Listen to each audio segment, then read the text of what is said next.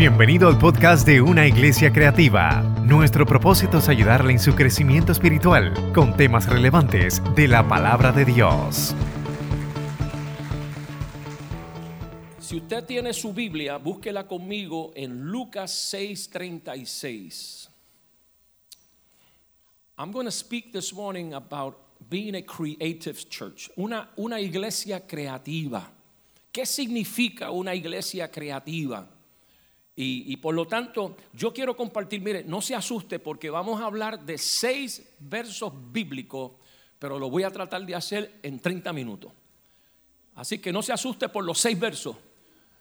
Yo confío que lo pueda hacer en 30 minutos, pero si me extiendo a 40, usted sea paciente y si me extiendo a 45 no me tire piedra. Eh, okay, so I'm trying to, I'm going to try to do this at least, at least uh, the most in 45 minutes. But, you know, the Lord is the one that is in charge of everything, okay? Yo quiero compartir con ustedes lo que, lo que significa una iglesia creativa. El Dios que nosotros le servimos desde que uno comienza a leer las Sagradas Escrituras, se, se manifiesta como un Dios creativo. ¿Cuánto dicen amén? Y lo vemos nosotros desde la creación, desde el principio. Y yo quiero leer Lucas 6:36 porque me da inicio, aunque este verso quizás lo pueda sorprender a usted, pero estamos hablando de un Dios creativo. From the beginning, from the beginning of scripture, we can narrative of creation. Lucas 6:36 dice, sed pues misericordiosos como también vuestro Padre es misericordioso. En el Antiguo Testamento había una fiesta que se llamaba, hasta el día de hoy, que se llamaba la fiesta de la Pascua. Passover. It's a feast in the Old Testament. Era una fiesta que los discípulos o los judíos repasaban, número uno, lo que sucedió en el Éxodo. Repasaban la visión que Dios les había dado. Y tercero, era obligación hablar de esto con las nuevas generaciones. Cada vez que se celebraba la Pascua, era para narrar lo que Dios hizo, para afirmar si están todavía en la visión que Dios le envió, y luego si las nuevas generaciones están apuntando a la visión. Eso eran los tres objetivos de la celebración de la Pascua. It was a, it was a review of what God did. It's the people of Israel doing what God is saying that they should do, and then pointing to the new generation to see if they are doing what God has pointed them to do. That was Passover. Esa era, esa era la realidad de la fiesta de la Pascua. Era repasar, era afirmar y era señalar hacia el futuro. ¿Y por qué estamos hablando de estos versos que estamos hablando aquí? Porque para ser una iglesia creativa, nosotros tenemos que parecernos al Dios que formó la iglesia. ¿Cuántos dicen amén?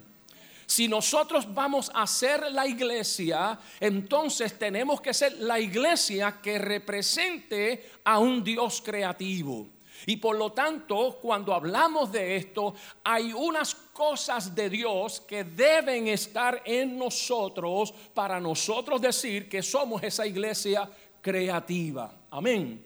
Y una de las cosas que representa a un Dios creativo es que la Biblia dice que Dios es un Dios de misericordia. God is a God of mercy. And if we want to be a creative church, we're representing a creative God. And one of the things that represents God is that He is a God of mercy. Él es un Dios de misericordia. Yo puedo hacer lo que sea, yo puedo hacer lo que sea, yo puedo hacer un sinnúmero de cosas, pero una iglesia creativa representa un Dios creativo que siempre, siempre será un Dios de misericordia. Aleluya, aleluya. Y por esa razón es que nosotros afirmamos, estamos todavía en enero Estamos todavía comenzando un año nuevo. Si hay un momento donde nosotros tenemos que decir qué va a suceder este año, escuche, la iglesia cristiana Emanuel se afirma en el altar de hoy que la misericordia será uno de los valores que nosotros como iglesia vamos a afirmar. If, there's anything that we're going to do this year, we need to represent mercy in our community. Tenemos que representar misericordia en, nuestras, en nuestros lugares. Dios es un Dios de misericordia. Y por lo tanto la iglesia debe ser una iglesia de misericordia. Eso no debe extrañarnos a nosotros. De hecho, yo he visto en mi experiencia pastoral, yo comencé a pastorear en Ponce en el año 86, venía de una, de, una capellanía en, en, las prisiones en los Estados Unidos y luego fui a Ponce a tomar una iglesia pequeña. Yo me he dado, quizás eso no es la representación de esta iglesia y quizás esto no tiene nada que ver con esta iglesia, pero yo he aprendido, hermanos queridos, que cuando una persona cierra su corazón, a la misericordia de Dios, cuando una persona endurece su corazón a la misericordia, es porque, ¿sabes que Se ha olvidado que Dios ha tenido misericordia con ellos. Cuando una persona, hermano, si él se olvida de la misericordia que Dios tiene con él, entonces no puede dar misericordia. Se le hace difícil perdonar, pero nosotros tenemos que salir de aquí en esta mañana diciendo, si la Biblia dice, sed misericordiosos como nuestros padres, como nuestro Padre es misericordioso, nosotros también como iglesia tenemos que mostrar misericordia en esta sociedad. Esta sociedad está, está deseosa de una iglesia de misericordia. Nosotros podemos ser una iglesia de señalamientos. Nosotros podemos ser una iglesia donde estemos todo el tiempo juzgando y, enjuiciando a la sociedad. Y yo sé que la iglesia tiene su rol profético y no, me, no, no quiero tampoco confundir a nadie. Pero también nosotros somos una iglesia que muestra un carácter de Dios que es un Dios de misericordia. Y nosotros como, como gente de Dios tenemos que también ser misericordioso. A la medida que vamos creciendo, escuche esto hermano, a la medida que yo voy creciendo en el Señor, que todos vamos creciendo, yo voy descubriendo imperfecciones en mi vida. ¿Cuántos dicen amén? A la medida que usted crece, a la medida que usted se desarrolla, uno se va descubriendo, wow, espérate, yo, necesito misericordia. Porque, porque cada vez que yo me, me paro frente a un Dios perfecto, cada vez que yo me paro frente a un Dios santo, ahí es donde yo entonces digo, wow, que mucho me falta todavía a mí para parecerme al Señor. We have to be people that we, we, that we deserve mercy. We should be preaching mercy. Every time we see a God that is so perfect, every time I see God that is holy, I come to the conclusion, man, I, I, I fall short of the grace of God. I fall short of holiness. Yo necesito santidad, yo necesito la perfección de Dios. Y por lo tanto, cada vez que me paro frente a Dios, por esa razón, escuche hermano, cada vez que nosotros tenemos momentos de altar, cada vez que tenemos momentos de oración, cada vez que tenemos momentos de ayuno y nosotros estamos en la presencia de Dios, mientras más presencia de Dios, más yo sé que yo necesito la misericordia de Dios. Aleluya.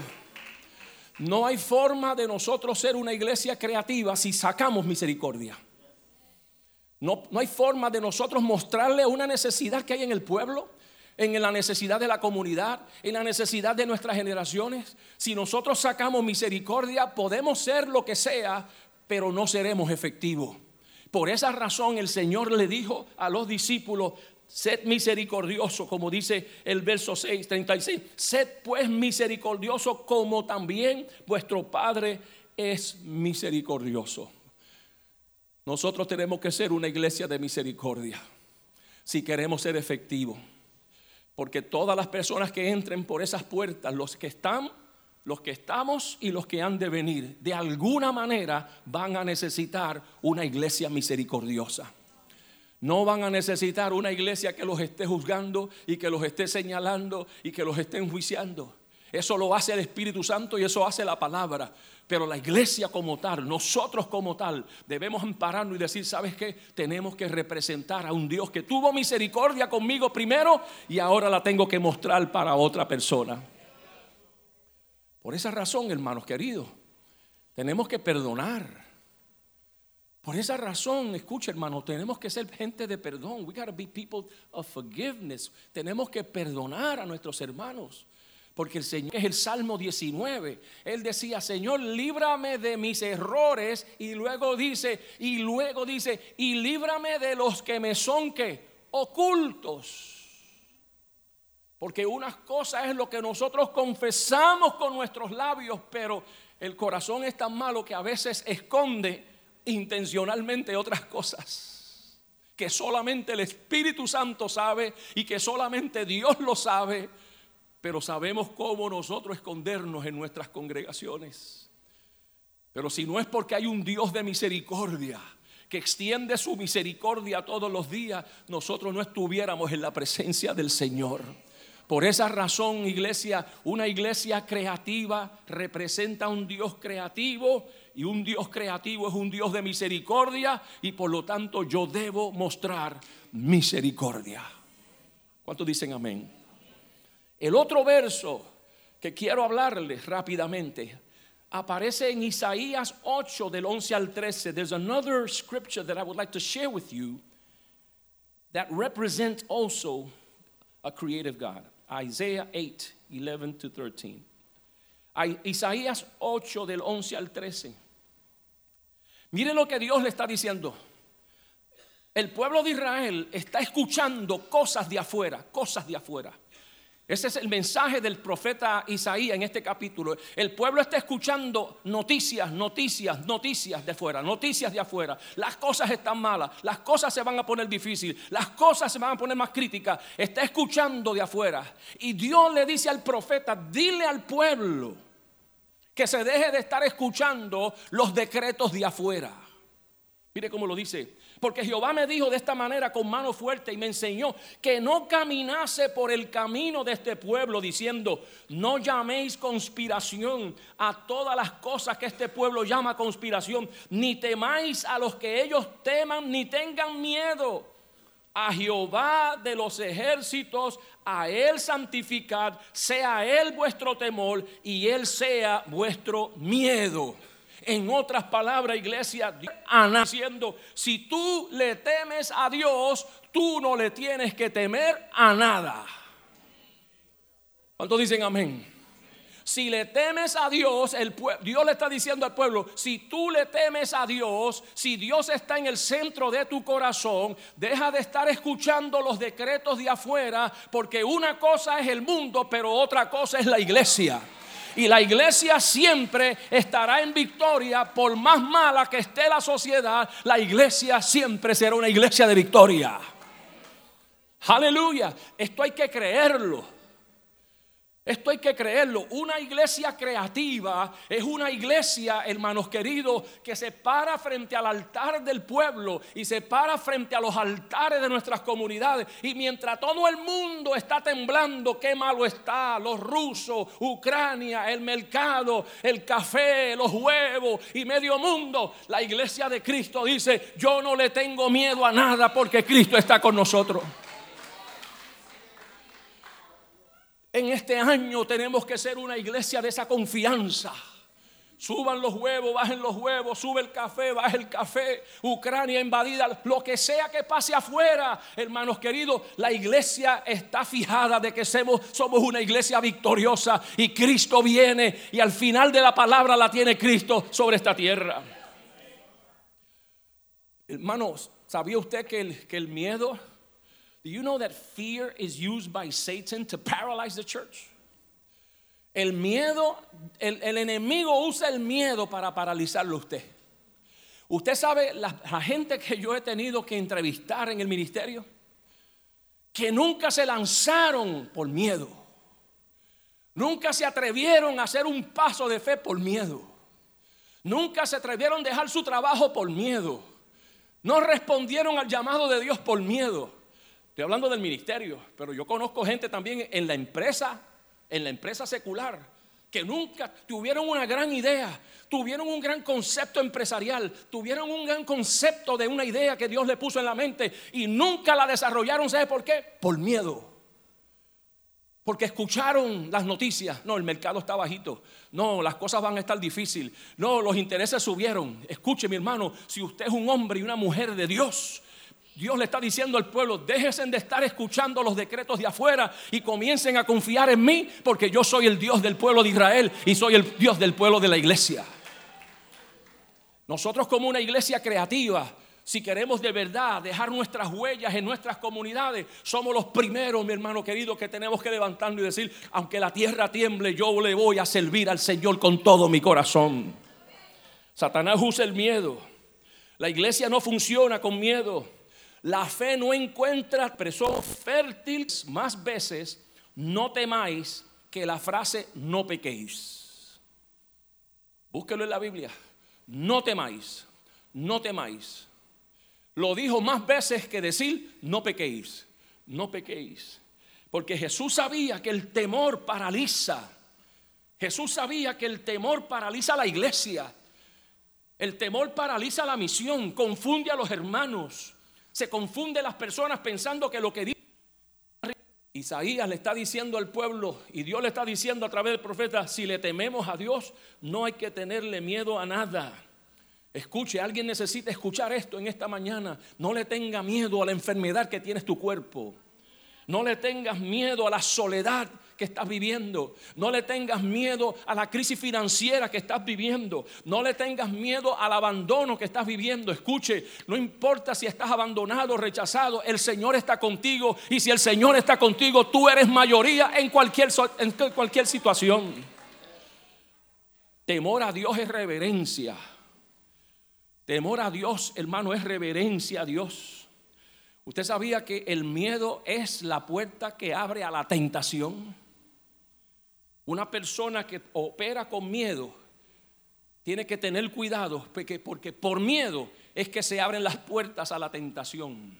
Le sucedió a Saúl y le sucedió a un sinnúmero de personas en el Antiguo Testamento que por miedo al pueblo se apresuró a hacer algo que Dios no le envió a hacer por miedo al pueblo, por miedo a la reputación, por miedo a la hombría. Hay cuánta gente ha caído en tentación porque tiene miedo. ¿Qué van a decir de mí? Yo soy hombre. ¿Qué van a decir de mí? Yo soy mujer. Y por operar con miedo, le abrieron la puerta a la tentación y cayeron en vergüenza. Escuche, mi hermano querido, si somos una iglesia creativa y yo represento a un Dios creativo, yo tengo que pararme y decir, si yo le temo a Dios, no tengo que temerle a nada en esta tierra. Tercero, Marcos 9:23. My next verse is Mark 9:23. Jesús le dijo, si puedes creer al que cree, todo le es posible.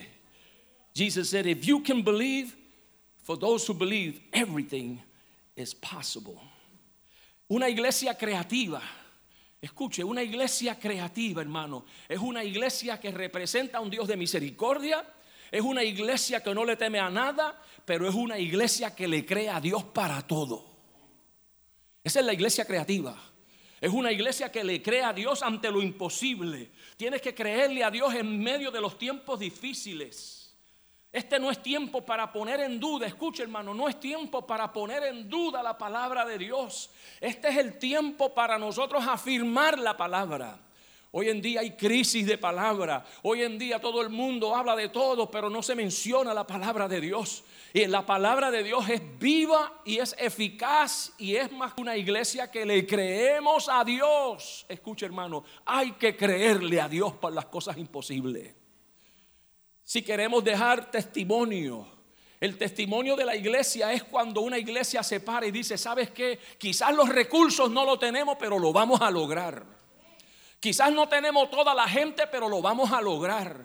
Quizás ahora somos minoría, pero vamos a lograr cosas grandes para Dios. Una iglesia tiene que ser una iglesia que le cree a Dios ante todas las cosas imposibles. ¿Sabes qué? Hay que creerle a Dios por sus promesas. Hay que creerle a Dios por todas sus promesas. No tan solo para creer cosas materiales, pero yo tengo que creerle a Dios también por las riquezas espirituales. Una de las cosas que nosotros tenemos que creerle a Dios es que nuestros pecados fueron perdonados. ¿Cuántos creen eso? Usted no puede poner en duda que Dios perdonó sus pecados. No puede poner en duda. El mundo quizás le va a traer su, su, pasado. El mundo querrá buscar su pasado. Pero nosotros vivimos en un Dios que perdona nuestro pasado. Es un Dios, hermanos queridos, que está ahí y que perdona nuestro pasado. De hecho, el apóstol Pablo le decía a los filipenses, yo no pretendo haberlo alcanzado ya, pero una cosa hago, olvidando lo que quedó atrás me extiendo a lo que está de frente. Hermano querido, usted no puede vivir su vida en el pasado. Usted no puede vivir su vida pensando en lo que usted hizo o en las cosas del pasado. Si usted quiere tener una victoria, Cristo perdona su pecado y usted tiene que creer que su pecado ha sido perdonado. Aleluya. Que en el cielo no hay récord Escuche de las vidas pasadas, porque me arrepentí ante Dios y acepté a Jesús como mi Salvador. Yo tengo que creer que fe para creer las promesas de un nuevo pacto. En Romanos 6:14 el apóstol Pablo decía, no reinará el pecado sobre nosotros. Padre que está aquí, madre que está aquí, si usted está en Cristo, esto es una promesa que usted la tiene que creer, que sobre su familia no reinará el pecado, que sus hijos quizás están lejos, pero Dios va a salvar a mis hijos, Dios va a salvar a mis nietos, porque porque no reinará el pecado sobre nosotros. ¿Esto lo creen? Nosotros tenemos que ser una iglesia que cree. We got to be a church that believe the word. We have to believe the word. Nosotros tenemos que creer la palabra y tenemos que afirmar. De lo contrario, ¿qué somos? Una entidad cívica, una entidad social. No nos podemos convertir en el vecino, no nos podemos convertir en las, en las, agrupaciones sociales de esta tierra. No, somos la iglesia. Y la iglesia le cree a Dios. Y la iglesia le cree la palabra de Dios. Y si yo voy a ser una iglesia creativa, yo tengo que empezar diciéndole, pues yo creo todo lo que Dios dice en su palabra. Aleluya. Aleluya. Todo es posible para Dios, para el que cree. El próximo verso aparece en Santiago capítulo 4 y verso 6. Este es un poco controversial, pero si somos una iglesia creativa, nosotros también tenemos que afirmar esto, que Dios da gracia a los humildes, pero resiste a quién? A los soberbios. The next verse is James 4 6. God gives more grace to the humble. Gracias es más que misericordia. La gracia, escuche, gracia es más que misericordia. Es un paso más alto. No había gracia en el, Antiguo Testamento, no había gracia. Habían unos momentos de gracia, pero la Biblia dice que la gracia vino a través de Jesucristo. La escritura dice que la gracia vino por medio de quién? De Jesucristo. Y por lo tanto la gracia aquí me cubre. Esta semana hablábamos nosotros, escuche, que nosotros somos gente en donde disfrutamos de un río de gracia. Por esa razón usted y yo tenemos la capacidad de perdonar. Por esa razón es que nosotros tenemos la capacidad, escuche, de representar a un Dios perdonador. Yo decía, nosotros, la Biblia dice que yo soy un plantío de Jehová. En otras palabras, somos como la palmera. La Biblia dice, usted y yo cuando vino a Cristo, usted es posesión de Dios y usted se convierte en un árbol. Escuche, y el árbol tiene que tener raíces profundas y las raíces profundas tienen que tocar el río de la gracia de Dios. Y en el río de la gracia de Dios Dios me da poder para perdonar y Dios me da poder para tener misericordia y Dios me da poder para vivir una vida nueva. Y yo le decía a los pastores, pero hay gente que están plantados, pero sus raíces no están tocando el río de la gracia de Dios, porque se quedan en el pasado. Y hablábamos de que no, pero yo tengo el derecho a, enojarme. Y yo tengo el derecho y los racionamientos nuestros. Y hablamos de argumentos. Y la mayoría de los argumentos chocan con el conocimiento de Cristo. Pablo dijo en 2 de Corintios capítulo 10, dijo, las armas de nuestra milicia no son carnales, sino que poderosas en Dios. ¿Que ¿Para qué? Para la destrucción de fortaleza, tomando todo argumento que se levanta en contra del conocimiento de Cristo. Cualquier argumento que usted tenga, cualquier razonamiento que usted tenga que choque con el conocimiento de Cristo, hay que traerlo al altar y hay que decir, Señor, este es mi razonamiento, pero yo voy a tu gracia. La gracia de Dios. Dios da gracia a los humildes.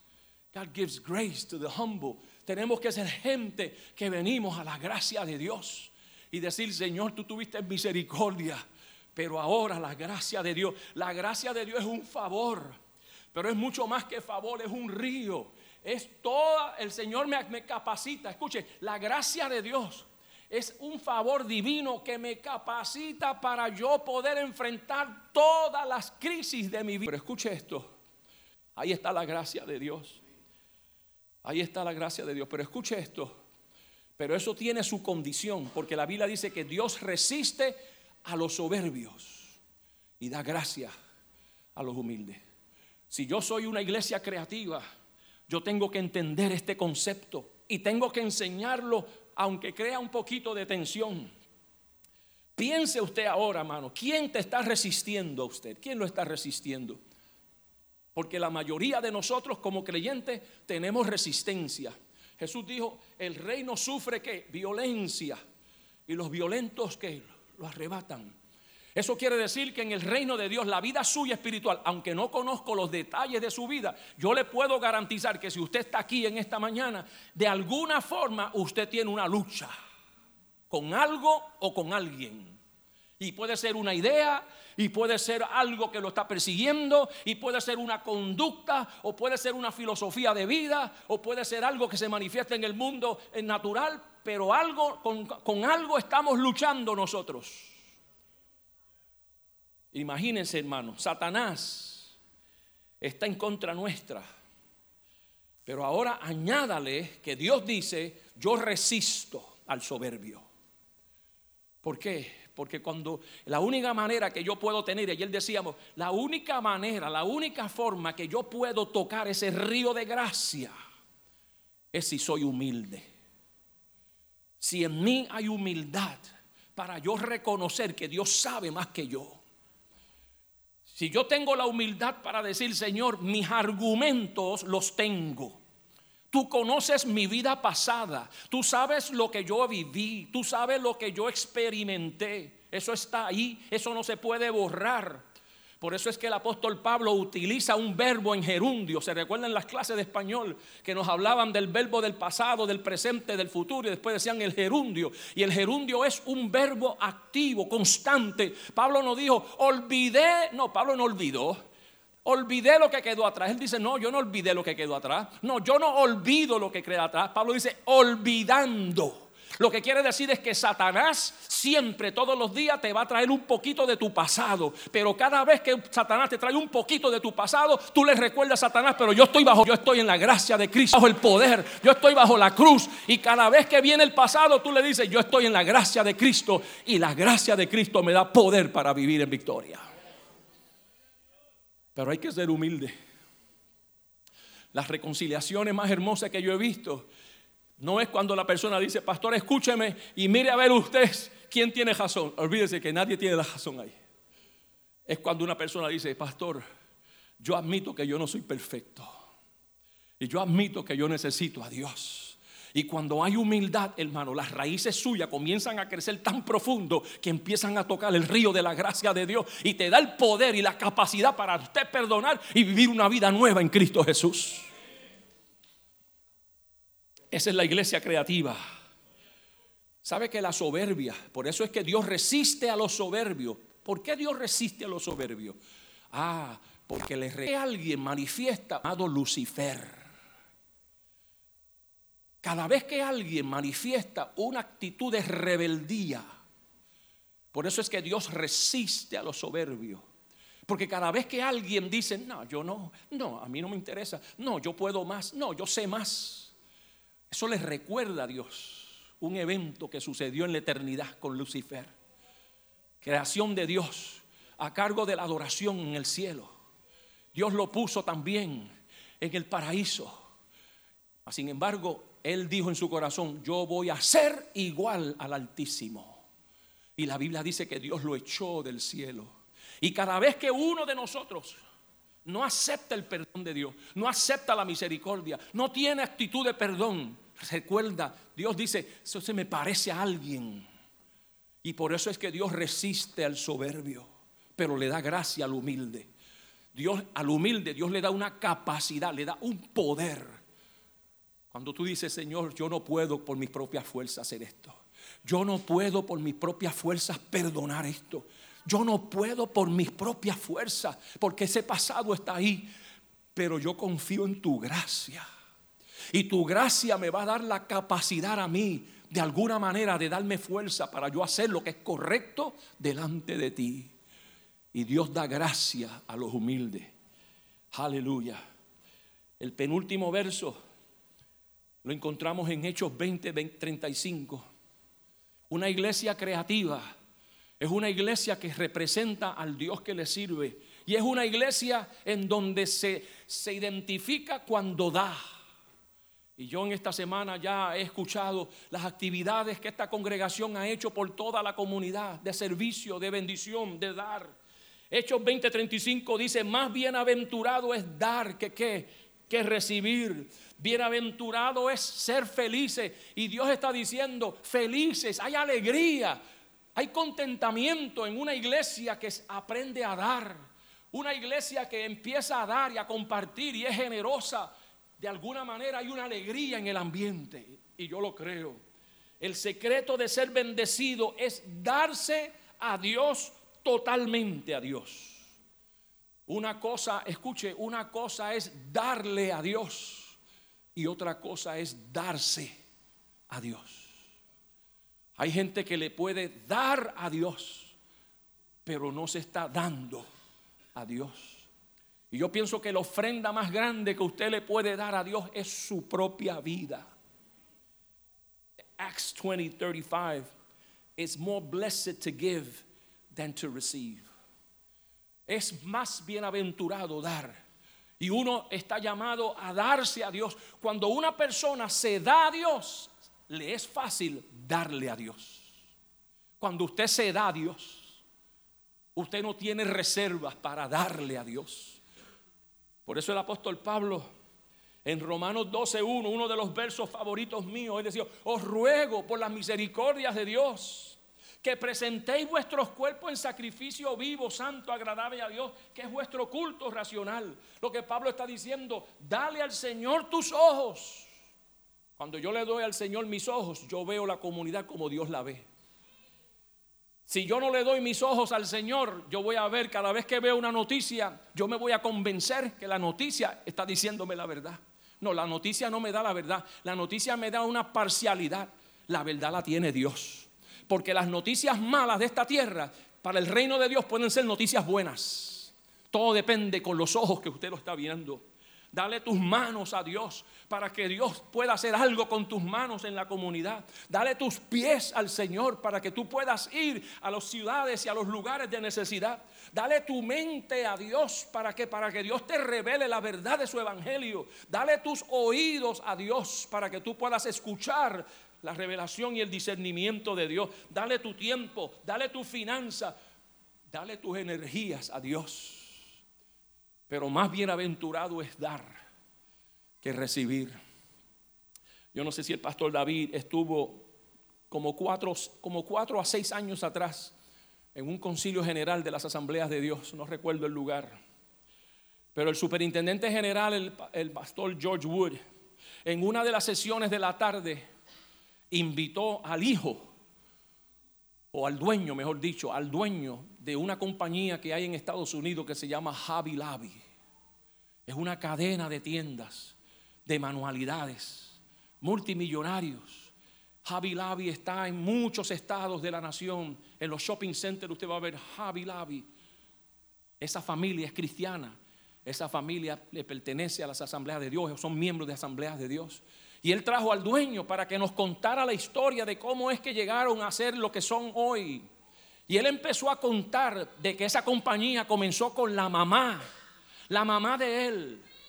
Y esa señora, dice, él en su testimonio, ella aprendió a ser tan generosa con Dios que a ella le regalaban un vestido Podía ser en Navidad, podía ser el Día de las Madres, podía ser en su cumpleaños. Y ella decía, ese vestido debe costar algunos 7 dólares. Por lo tanto, yo tengo que dar 70 centavos al Señor. Todo lo que les regalaban, ella entendía que eran bendiciones de Dios y por lo tanto tenía que dar su diezmo al Señor. Y ella dice, él dice que su mamá fue la que empezó a vender cositas, a vender manualidades, a venderle en una tienda pequeña, pero cada vez que ella vendía, le, bendecía el Señor con su diezmo. El día de hoy, Javi Lavi es multi, multimillonario. Escucha, hermano, porque hay más bendición en dar que recibir. Y cuando una iglesia es dadivosa, no tan solo para darle a Dios, sino para darse a Dios, Dios bendice ese lugar y Dios bendice esa congregación. Dele el aplauso al Señor. Y escuche,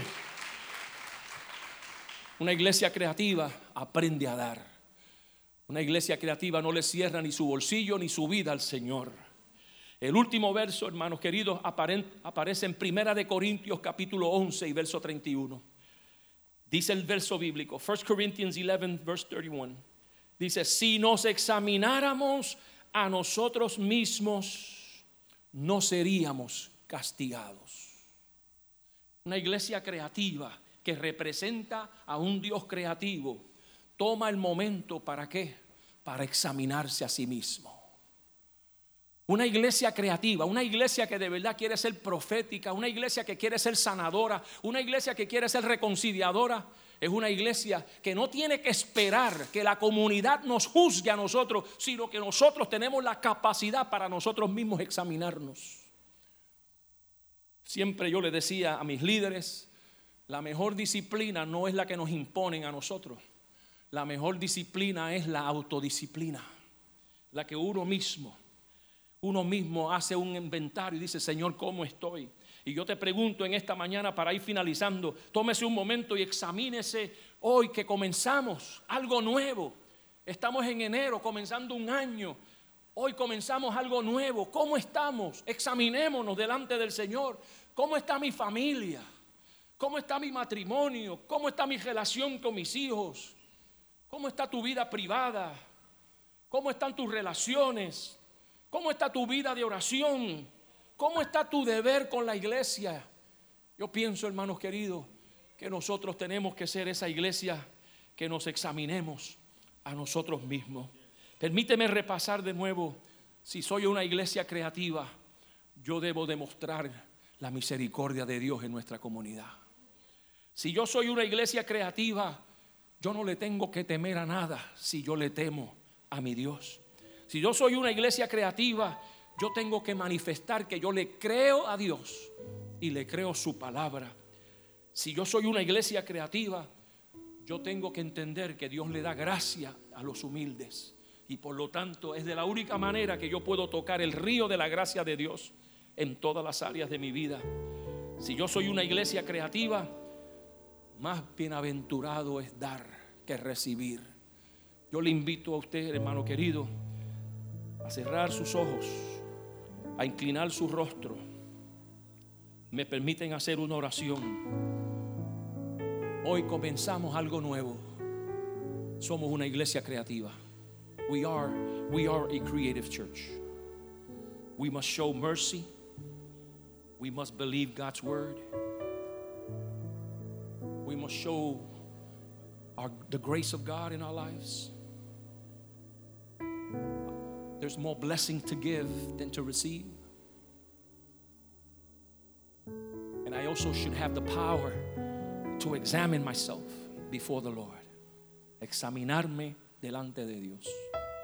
¿Cómo estamos? Hermanos, yo quiero hacer una oración. Quiero hacer una oración y quiero abrir el altar. Póngase de pie conmigo. Póngase de pie. Posiblemente usted está empezando en la fe. Usted está comenzando. Y hay muchas cosas de su pasado que usted está trayendo. Y yo te digo, ¿sabes qué, hermano? No viva en el pasado no vive en el pasado. Pastor, pero es que usted no sabe lo que me hicieron, usted no sabe, usted no sabe mi historia, usted no conoce los detalles, no lo sé yo, yo no lo sé. Y yo por respeto tampoco le voy a preguntar. No le voy a preguntar. Pero yo conozco a alguien que sí conoce tu pasado. Y no tan solo lo conoce, sino que Él resolvió tu pasado en la cruz del Calvario. Y te da un poder para tú manejar tu pasado en victoria, sin resentimiento. Y te, te abre una página nueva en tu vida por medio de la gracia de Dios.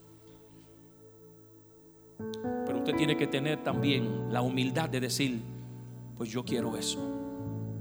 Yo he tratado, he ido a terapia, he hablado con consejeros, he hablado con mucha gente, pero tengo algo que no lo puedo sacar de mi mente.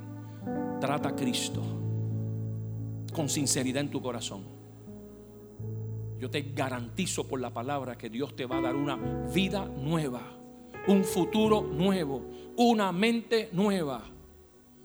Y vas a poder dormir, que posiblemente no duermes simplemente más que pensando y pensando en toda la lucha que tú vives. Yo quiero darte esa oportunidad. Por lo tanto, si usted está aquí, dame el honor, por lo menos, de orar contigo aquí en el altar. Y te voy a pedir que si estás aquí, que vengas para acá y me permitas orar en el nombre del Señor. Porque Dios quiere darte una nueva oportunidad en este año. Y ya tú verás cómo Dios ese poder creativo de Dios se va a manifestar en tu vida para la gloria de Dios. Ven, ven para acá, en el nombre de Jesús. Todo aquel que quiera una, una, una página nueva, un futuro nuevo, una bendición nueva, ven. Ven.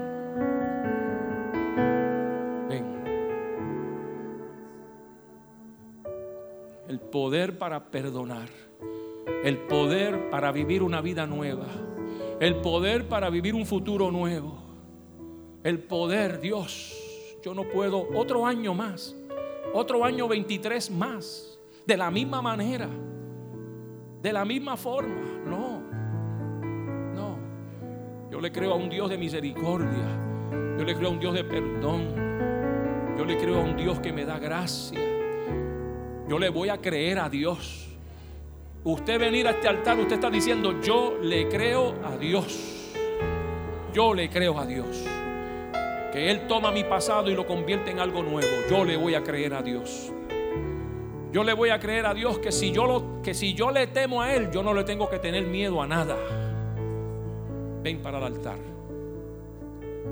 ¿A qué tú le estás temiendo? ¿Cuál es el temor que te está gobernando? Estás operando con miedos. Si estás operando con miedo, el miedo no invita a la fe. No hay fe en el miedo. Pero cuando hay humildad, no le tengas miedo. Porque Dios está contigo y te va a dar el poder, la victoria en tu vida. Ven, ven, ven, sigue caminando para acá. En el nombre de Jesús. Unos segunditos más. Ven. Yo quiero orar. Ven. Si le temo a Dios, no tengo que tenerle miedo a nada. Le voy a creer a Dios. Dios da gracia a los humildes. Es más bienaventurado dar. Me voy a dar. Voy a darme a Dios. Es más fácil dar a Dios. Pero qué difícil se hace darse a Dios. Rompe eso en esta mañana. Ven en el nombre de Jesús. En el nombre de Jesús. Yo voy a hacer una oración. Yo no voy a asumir que usted es del Señor, que usted le sirve al Señor. Voy a hacer una oración como si todos estuviéramos comenzando de nuevo. No asumo nada. No voy a asumir absolutamente nada. Ven, camina. Camina. Una iglesia creativa se tiene que parecer al Dios creativo. En misericordia, en echar el miedo para afuera, en creerle a Dios, en la humildad, creerle a Dios, en ser una iglesia que se da a Dios y una iglesia que se autoexamina. Que no tengo que esperar disciplinas de afuera, sino, Padre, yo todavía me falta, me falta, que mucho me falta. Se autoexamina a sí mismo. Pablo decía, si nos examináramos a nosotros mismos, no seríamos castigados. En otras palabras, no hace falta ni el juicio final. Si yo me examino a mí mismo y yo digo, Señor, me falta, y solamente por tu gracia, ayúdame, ayúdame, Señor, ayúdame. Ven, alguien más. Vamos a orar. Cierra tus ojos para que nada te distraiga. Y repite esta oración conmigo en esta hora. Diga conmigo, Padre eterno, escuché tu palabra. Me quiero parecer a ti. Quiero ser una iglesia creativa. Pero tengo que abrazar unas verdades. Que tú eres un Dios de misericordia. Y por lo tanto yo debo exhibir misericordia. Porque Jesús dijo, bienaventurados, los misericordiosos, porque ellos alcanzarán misericordia. Me quiero parecer a ti, Señor. No puedo vivir con temor y miedo. Por lo tanto, si tengo, te tengo a ti, no le tengo que tener miedo a nada. Quiero salir de aquí creyendo todas tus promesas, sin dudas, creyendo tu palabra.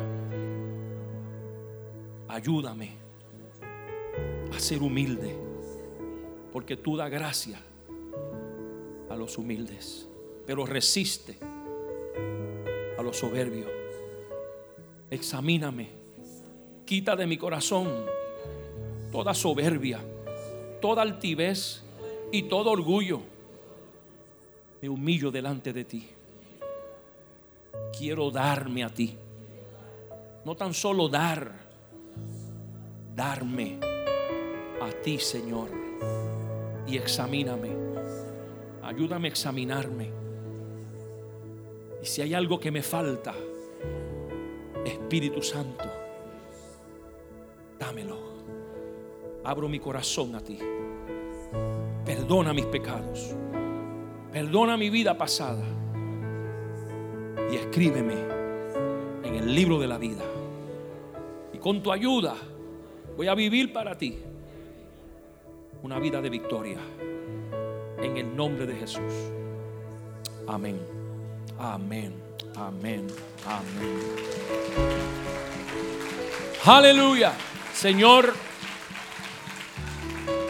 yo me uno a la oración de mis hermanos y hermanas. Yo me pongo de acuerdo con ellos.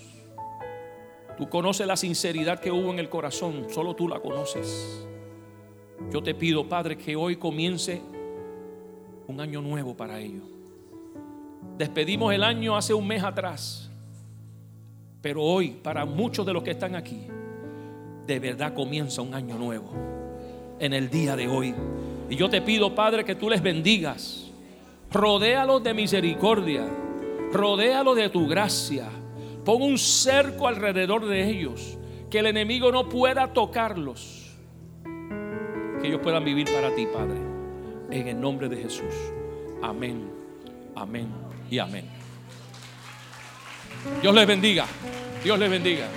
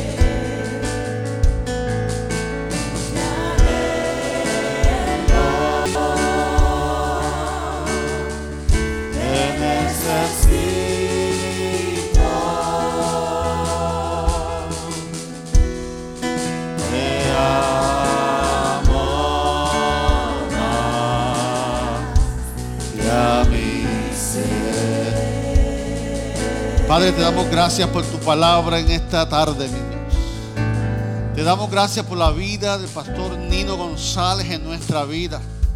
Te presento a Abigail, su. Gracias por escuchar nuestro podcast. Para conectarse con nosotros, siga nuestra página web, unaiglesiacreativa.com o en Facebook, Una Iglesia Creativa, donde hay un lugar para cada miembro de su familia.